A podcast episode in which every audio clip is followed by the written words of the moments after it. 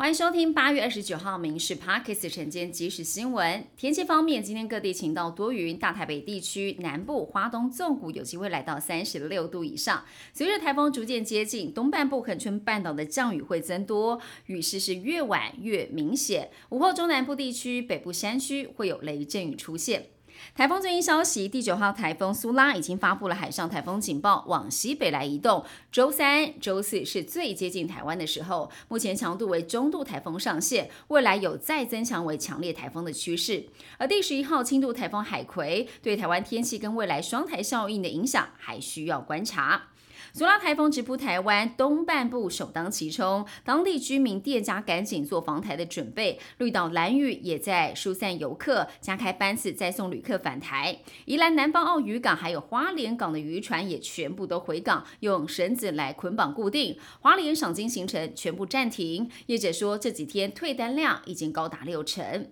五月国民党确定征召侯友谊的时候，郭台铭是发文恭喜，还说会信守承诺，尽力支持。没想到几个月后宣布独立参选。外界分析郭台铭想要以战逼整合，但是不少蓝营基层认为，北绿整合已经提前破局了。国民党主席朱立伦则不放弃整合的希望，强调要化解争议，集结所有力量，还说跟柯主席有共识，别做心痛仇快的事。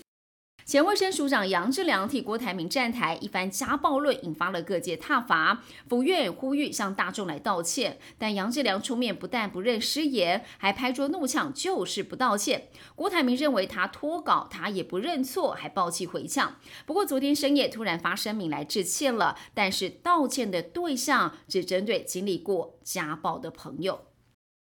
银行电话行销多，引发了民怨，金管会出手要来管了。银行工会已经修改了电销应遵循原则，新增了五大规定，其中最关键的就是电销时，银行业必须要先询问客户是不是同意接受行销，客户同意后才可以开始来介绍商品。客户如果不同意，就必须要立即停止。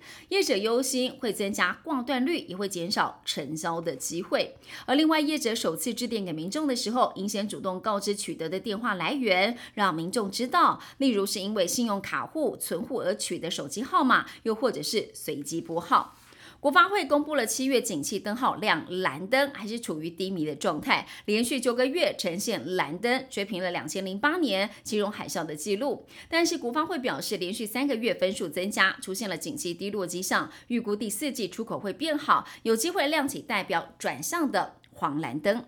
美股的消息，随着美债值利率下滑，科技股持续晋阳。美股今天全部收红，道琼指数上涨了两百一十三点，涨幅百分之零点六二，收在三万四千五百五十九点。标普五百走高百分之零点六三，从八月初以来首次是连续两个交易日收高。而纳斯达克走升百分之零点八四，非半指数收红百分之一点二一。